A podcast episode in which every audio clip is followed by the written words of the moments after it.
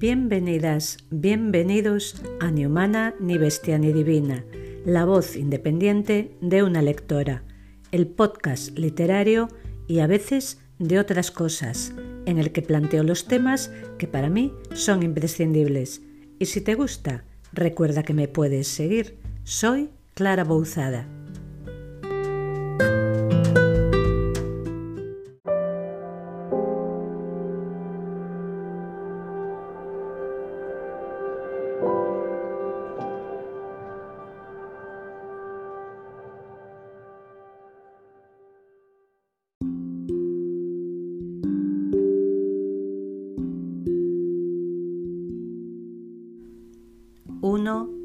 Inicio.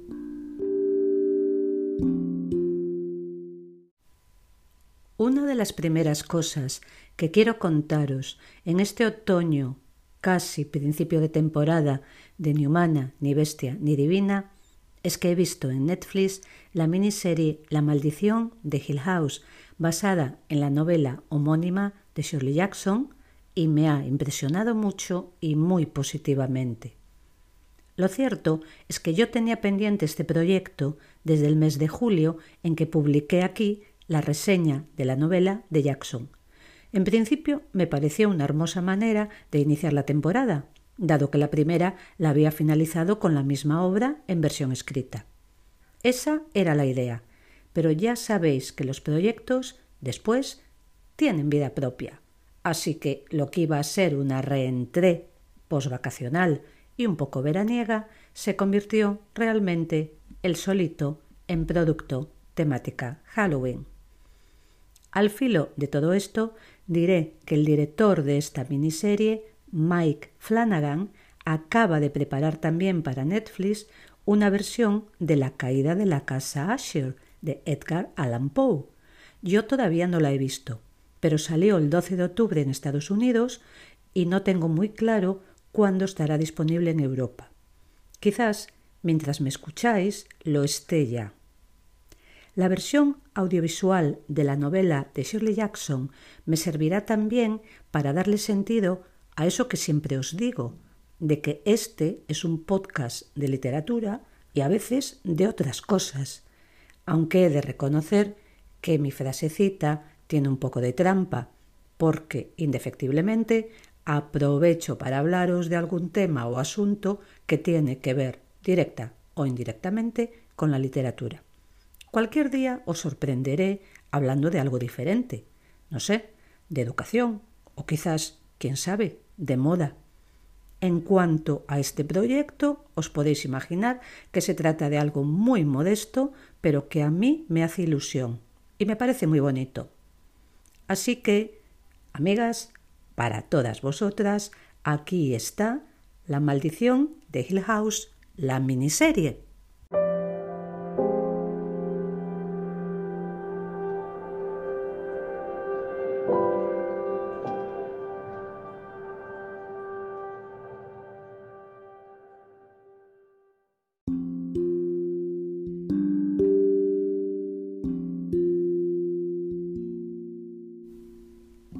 Dos las similitudes.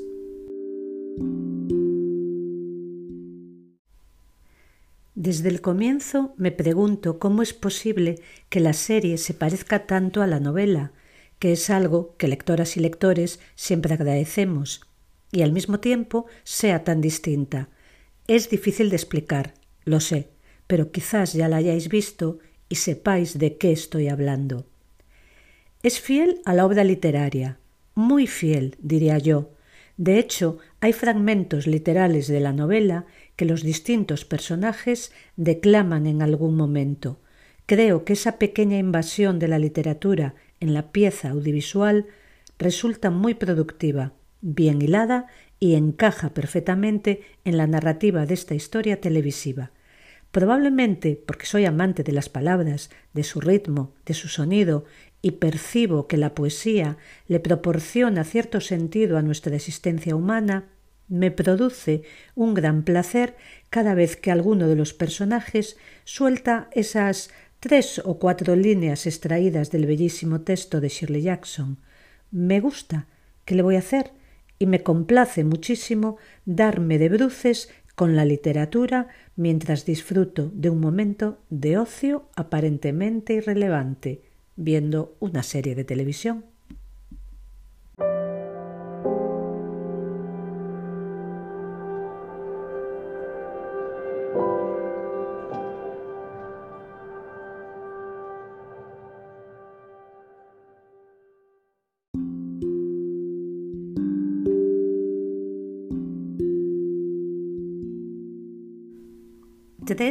Los personajes.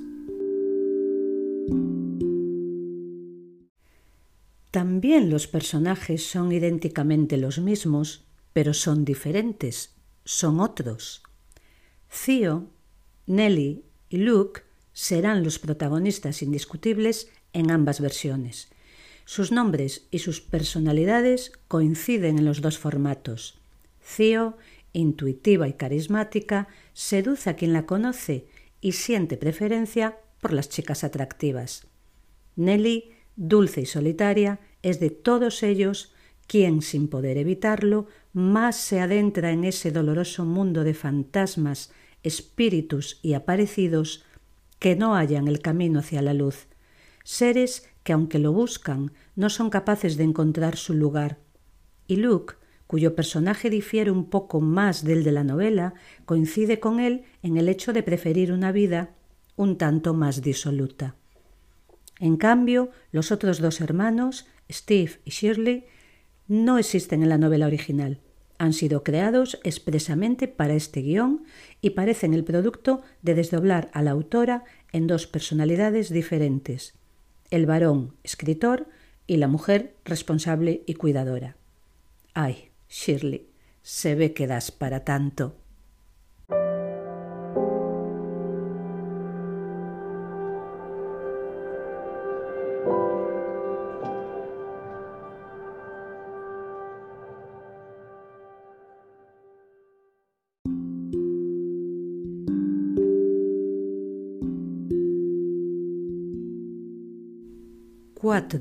Los secundarios y el continuo espacio-tiempo.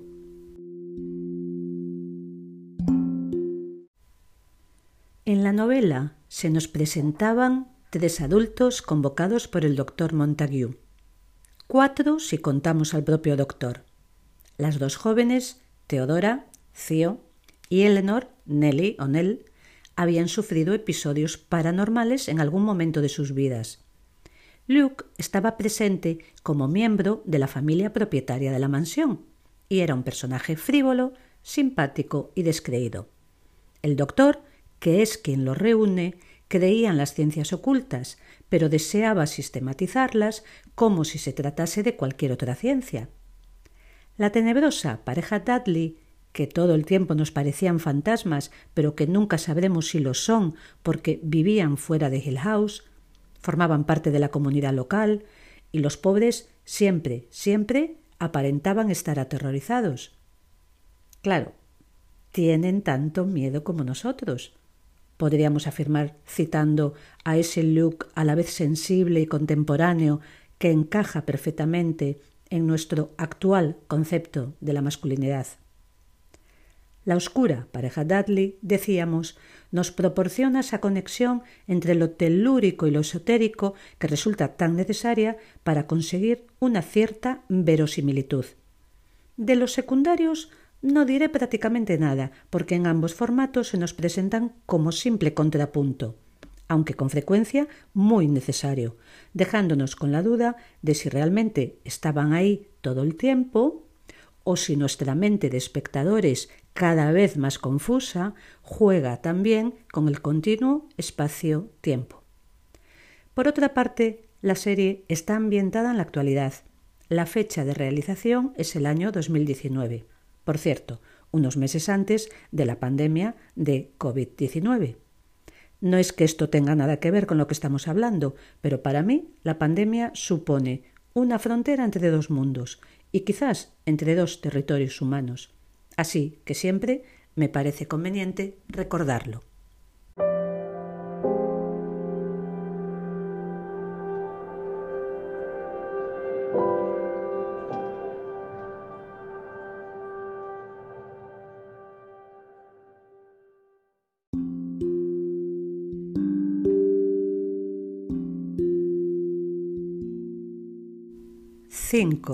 La infancia, el terror.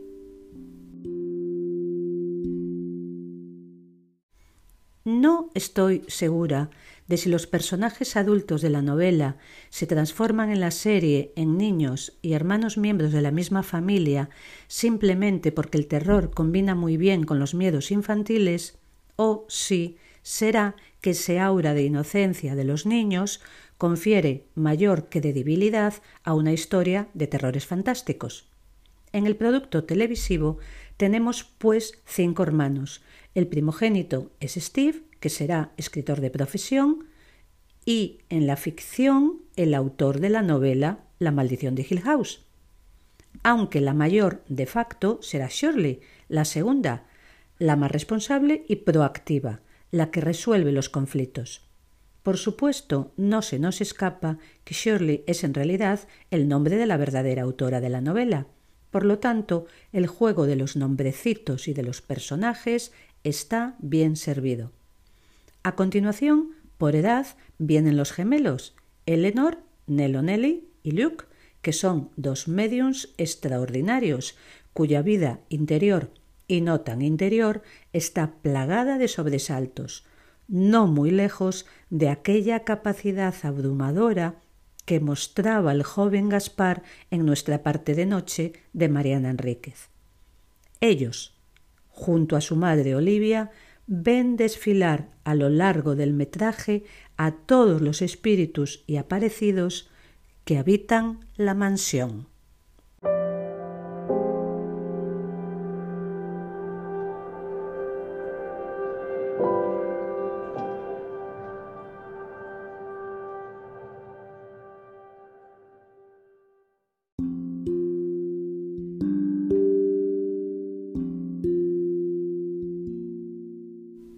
6. ¿Dónde habitan los fantasmas?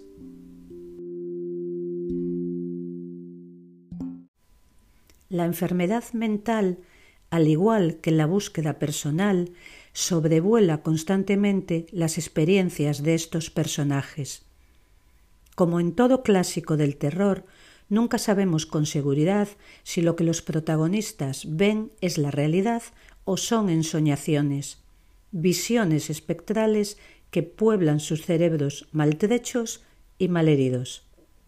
Es una posibilidad, lo sabemos, lo sabemos bien, pero cuando leemos formamos parte de un ente superior a nosotros mismos. Suspendemos la incredulidad y nos sumergimos en la mente de nuestros alter ego literarios. ¿O no? A veces no y en ese caso la catarsis no se produce y nosotros continuaremos siendo los mismos que éramos antes de la lectura.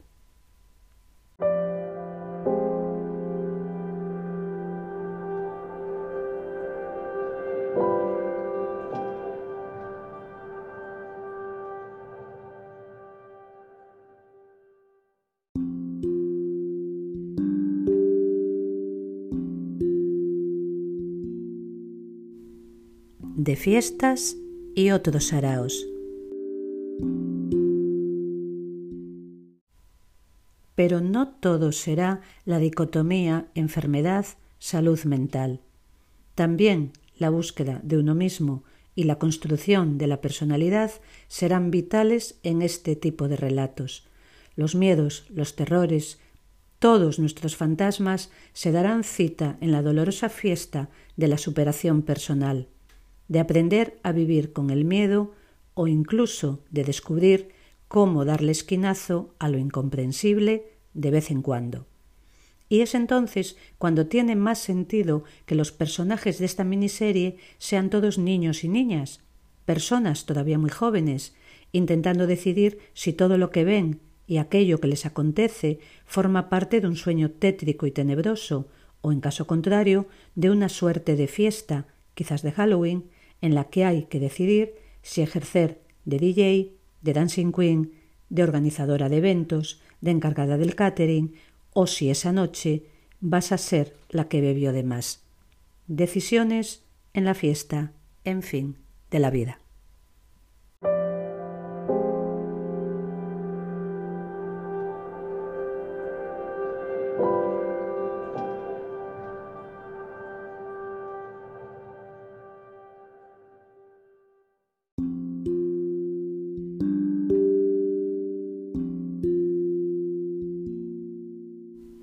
8. Roles y papeles.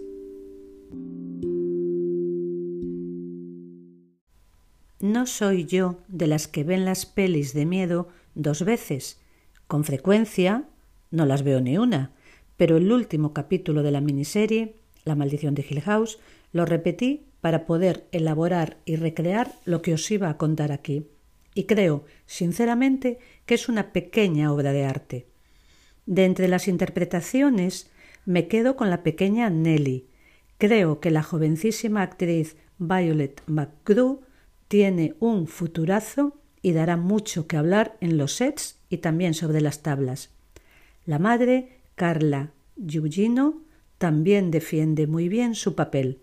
Y quizás el padre, de joven, el actor estadounidense Henry Thomas, sea el que menos me convence. En cualquier caso, tenemos aquí un elenco de actores infantiles y los adultos que realizarán los papeles de estos jóvenes cuando ya eh, son personas mayores que están luchando contra sus miedos y fantasmas. Por lo tanto, el elenco es muy amplio y muy interesante.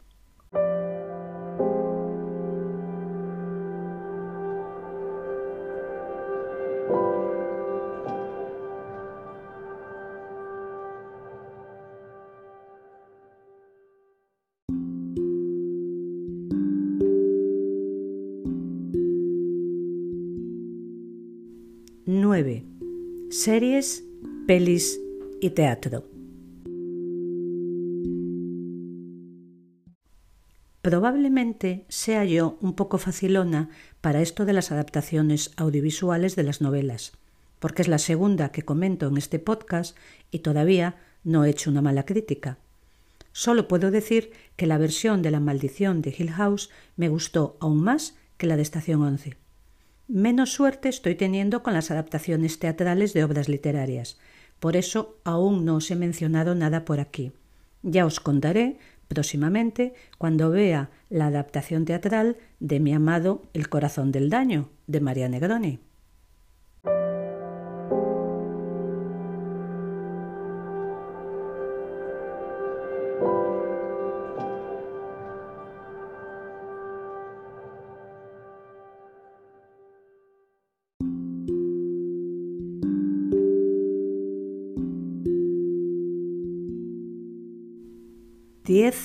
La simbología.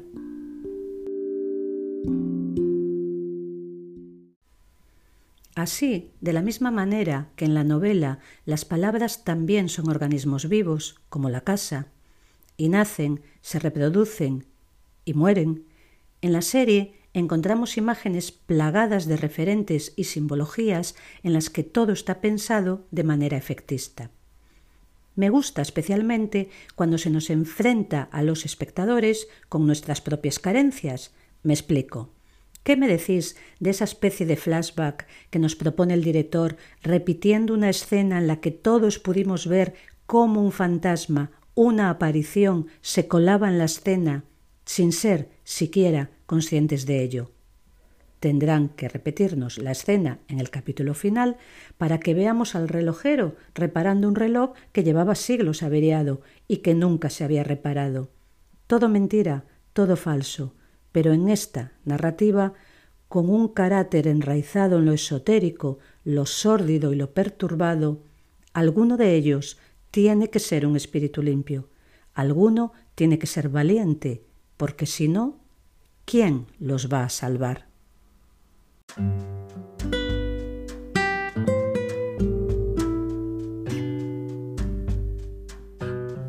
Y deseando que todos vosotros encontréis también la salvación, en el formato que sea necesario, el amor, una afición que os haga felices, una gran pasión o esa infinidad de minucias que construyen despacio nuestro placer, os dejo.